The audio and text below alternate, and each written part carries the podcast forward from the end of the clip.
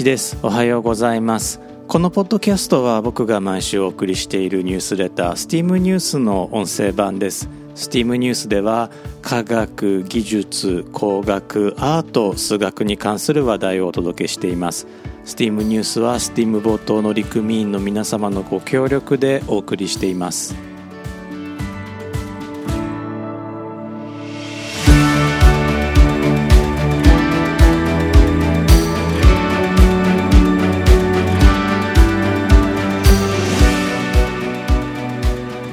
改めまして1です。このエピソードは2022年の4月14日に収録しています。このエピソードのオープニングで缶を開ける音が入っていました。これ関係があるんですね。今回のエピソードではこの缶のデザインと宇宙開発についてお話をしていきます。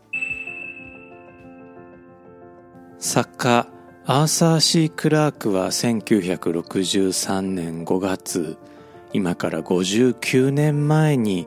短編 SF 小説「太陽からの風」を書きました。太陽からの風はこんなストーリーです。赤道上空2万2000マイル。今男たちは太陽ヨットレースのスタートラインに並んでいた。途方もなく大きな円形砲は惑星の間を吹く風を受けていっぱいに膨らんでいる。レース開始まであと3分。これから地球を2周してその加速で地球から脱出し太陽の風を背にまともに受けながら月へ向かうレースが始まる。この短編小説のテーマはタイトルにもなっている太陽からの風つまりは太陽風です。太陽風とは太陽から吹き出している高温の粒子のことで主成分は電子陽子アルファ粒子という地球上ではあまり単品で見かけない粒子たちです。ラーメン店の煮卵のようなものでしょうか。煮卵単品で注文はしないですよね。地球上では陽子と電子がくっついて水素になっていたり電子とアルファ粒子がくっついてヘリウムになっていたりして、え、そんな存在で見かけることが多いです。これらの粒子が秒速250から 750km で太陽から飛んでくるんですね。この速度は音速の1000倍から2000倍といったところです。こう聞くと惑星間ヨットレースもできそうな気がしてきませんか？非常に大きくて軽い方を張ると原理的には太陽風の圧力を受けてヨットは加速します。地球軌道のあたりだと太陽風はだいたい1から6ナノパスカルの圧力を持ちます。1ナノパスカルは0.00000001パスカルのことです。少し強い風である風速10メートルがだいたい60パスカルなので随分と小さな圧力になってしまいますね。まあ、とはいえ空気抵抗やら地球の重力やらを考えなくてよいので宇宙ヨットレース成立しそうですこの太陽風は電気的には中性ではありませんつまりプラスだったりマイナスだったりといった静電気を帯びています。下敷きをこすって髪の毛を立たせるやつですね、まあ、最近の子供はそんな遊びしてないかもしれないんですけれどもどうなんでしょう？是非ねあの子育て中の親御さんは教えていただければと思います。一方地球は巨大な磁石なので太陽風は地球の S 極と N 極つまりは北極と南極に吸い寄せられます。太陽風が強く吹いた日にはそれらはオーロラになります。オーロラが極地でしか見られないのはこのせいなんですね。でも極地だけずるいとは思わないでください。地磁気を持たない金星や火星では大気が太陽風によって徐々に宇宙へ吹き飛ばされているんです。つまり地球は地磁気によって守られているということですね。それだけではないんです。強い太陽風が思いっきり地球をヒットすると大変なことが起こるんです。それを日夜防いでくれているのが地球の極地なんです。塞ぎきれなかったらどうなるかというお話はこのポッドキャストのエピソード55でお話ししています。よかったらね、えまた振り返っていただければと思います。エピソード55は「電磁波兵器は SF じゃない」というタイトルでね、えお届けしていました。太陽風の存在は1859年イギリスの天文学者リチャード・キャリントンによって予測されました。そして1959年1月ソ連、まあ、現ロシアですね、えー、ソ連の月探査機ルナ1号が初めて太陽風を観測しました。アメリカは1962年の金星探査機マリナー2号で太陽風を観測しています。きっとこれが1963年のアーサー・シー・クラークに太陽からの風を書かせるモチベーションとなったことでしょう。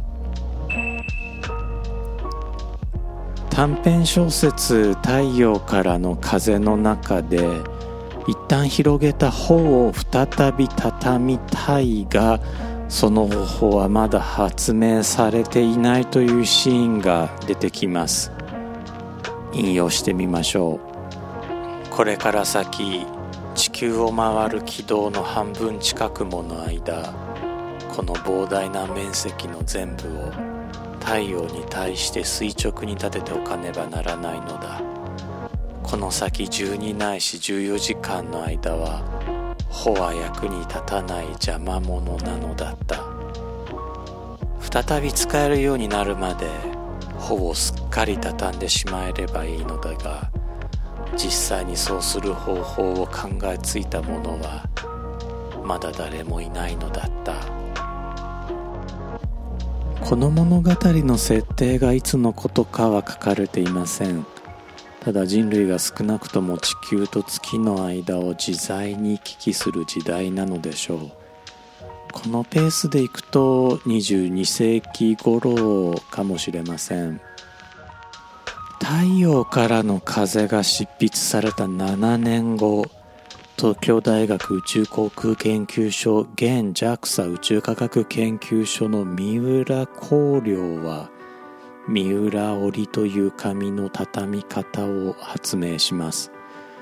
この三浦織を使えば宇宙空間で大きな方を広げることもそして畳むこともできるんです。日本の折り紙文化恐るべしということかもしれません。アーサ・シ・クラークは通信衛星軌道エレベーターなどを現実に先駆けてコンセプトを発表する作家なのですがこの折り紙に関して言えば現実が SF 小説を追い越した一例となりました。この三浦織なんですが言葉で説明することは大変難しいので、えー、ぜひねニュースレターからリンクしている YouTube 動画をご覧になってみてください。一瞬何が起こっているのかわからないかもしれません。僕自身も自分で三浦織手帳というのを作ってみたことがあるんですね。でその時にその便利さに感動したことがあるんです。A3 のコピー用紙を三浦織でポケットサイズにしただけなんですが一方向に引っ張るだけで一気に A3 サイズに広がり同じく一方向に押し込んでいくだけでポケットサイズに戻るんです。あと登山用の地図もわざわざ三浦折りに折り直して使っていました。三浦折りだとこのエッジが分散するので地図が擦り切れていざ使おうとした時に地図が真っ二つに裂けちゃうなんてことが起こりにくいんですね。1970年に発表された三浦織は1995年3月18日に種子島宇宙センターから打ち上げられた宇宙実験観測フリーフライヤーによって宇宙で展開実験が行われました。結果はうまくいったようで短編小説「太陽からの風」で描かれたアイディア実現への一歩となりました。宇宙実験観測フリーフライヤーは1996年1月13日スペースシャトルエンデバーに登場した若田光一宇宙飛行士がロボットアームで回収し現在は国立科学博物館に展示されています。2014年 NASA ジェット推進研究所研究員のブライアン・トゥリーズは三浦織をヒントに新しいソーラーパネルの畳み方を提案しました。イノベーティブな折り紙ってまだまだありそうですね。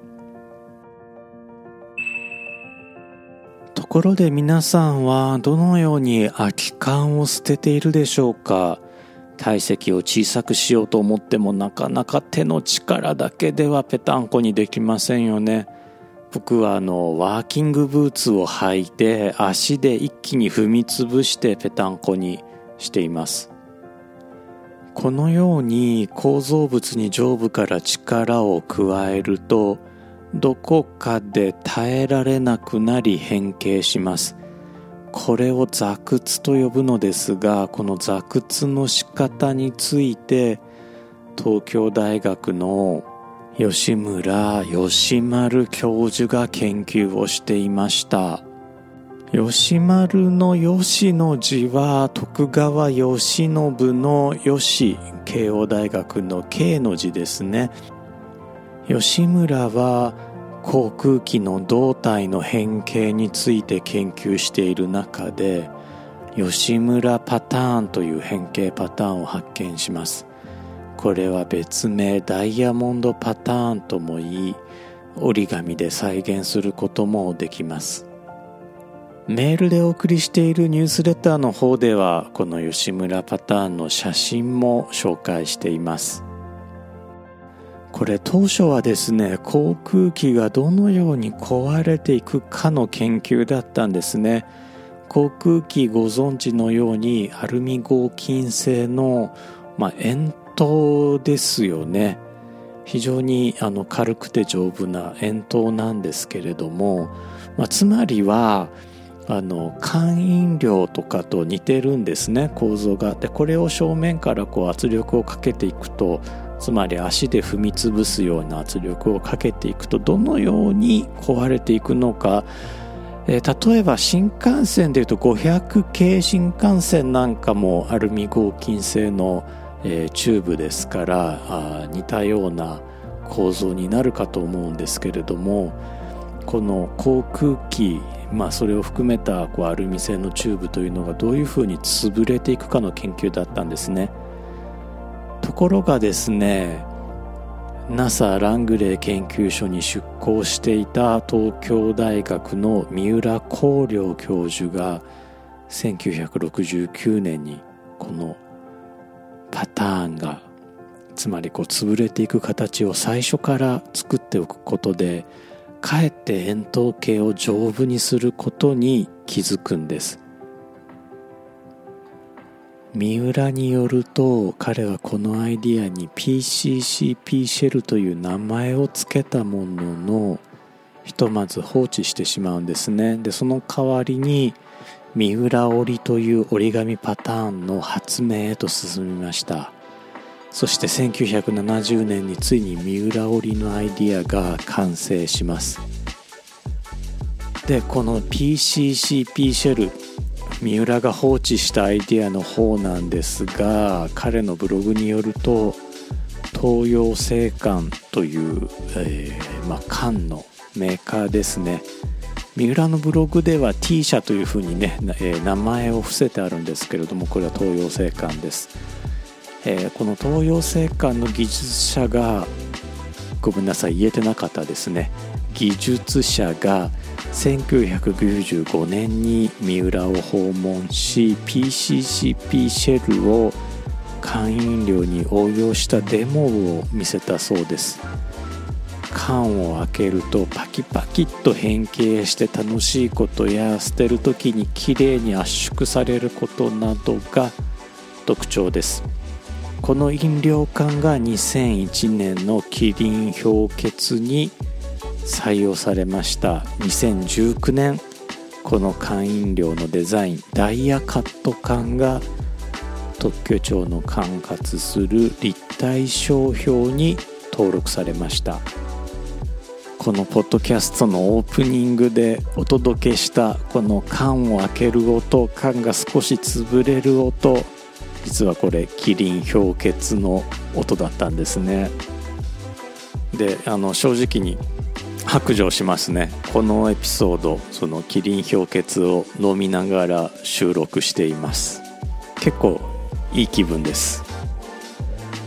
キリン氷結はアルミ製ダイヤカット缶なのですがスチール製のダイヤカット缶も製品化されています。こちらはですね、まあ、同じ厚みの缶で作るとまあ、その従来品の3倍の強度を持つそうで、まあ、強度が必要なコーヒー缶の他に、えー、改めて宇宙開発へ逆輸出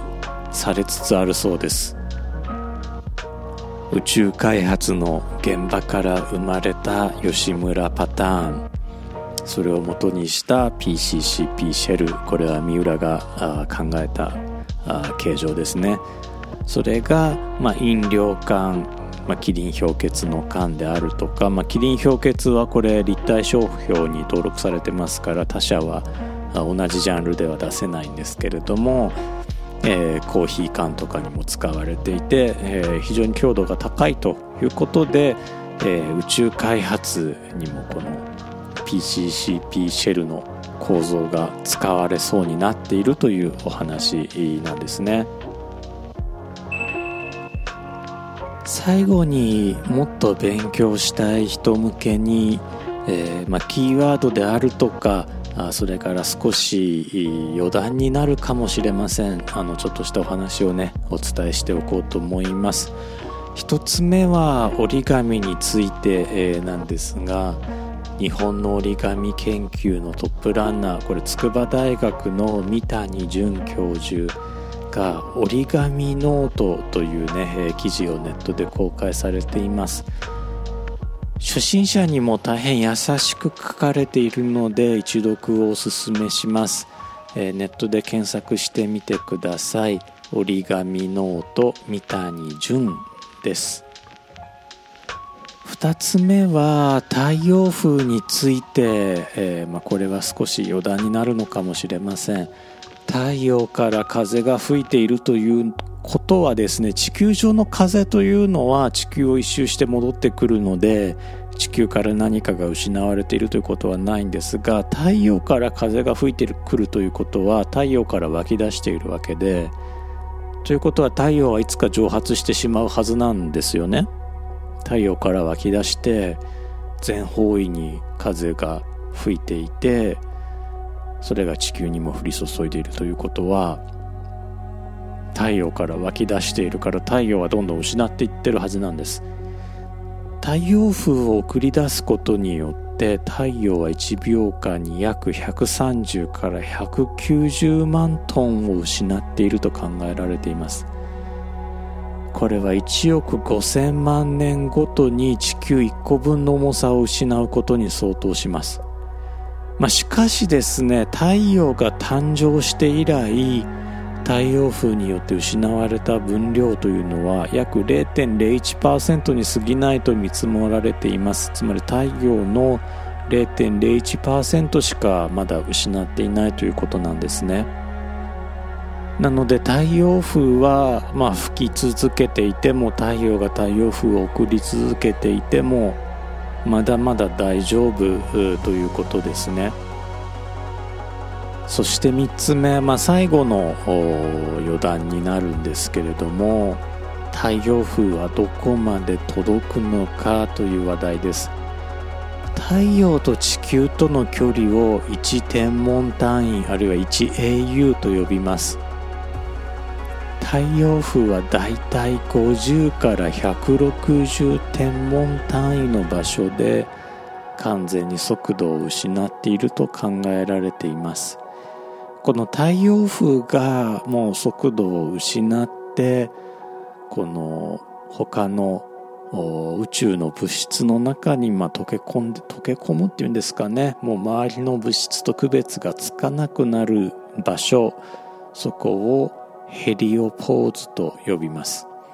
このヘリオポーズってまあ太陽からのね、えー、一定の距離を経た面に、まあ、球面になってるんですけれどもこの球面を太陽系の圏太陽系圏あるいは太陽圏と呼んでその外側と内側を区別する境目の面に、えー、なっていると考えます。この面までが太陽系ということにね太陽の影響圏ということになろうかと思います。2012年8月25日 NASA の惑星探査機ボイジャー1号が人間が作った機械として初めてというか、まあ、地球由来の物質として初めてヘリオポーズを抜けて太陽圏圏外へと旅立ちました。2018年11月5日には後を追うボイジャー2号がヘリオポーズを越えて県外へと旅立っていきました。ボイジャー2号なんですが2025年頃までは地球と交信を続ける見込みです。このヘリオポーズを抜けた世界これ英語ではインターステラースペースと呼ぶんですが、まあ、日本語だと星間空間ですね。星の間の空間と呼ぶんですがこの太陽の影響圏を脱して、まあ、他の恒星たちの影響下にもない本当の宇宙星間宇宙インターステラースペースなんですね。なんかちょっと胸が熱くなりませんか？そんなインターステラーからボイジャー2号は地球に細々と電波を送ってきてくれています。ボイジャーはねもちろん太陽風を受けることも太陽からの光で発電することもできませんからあの原子力電池をね持ってるんです。自分で電池を持っていてそこで発電して信号を送ってきてくれているんですけれどもそれももうあと数年で届かなくなってしまいます。というわけで僕はボイジャー2号に氷結で乾杯を送りたいと思います。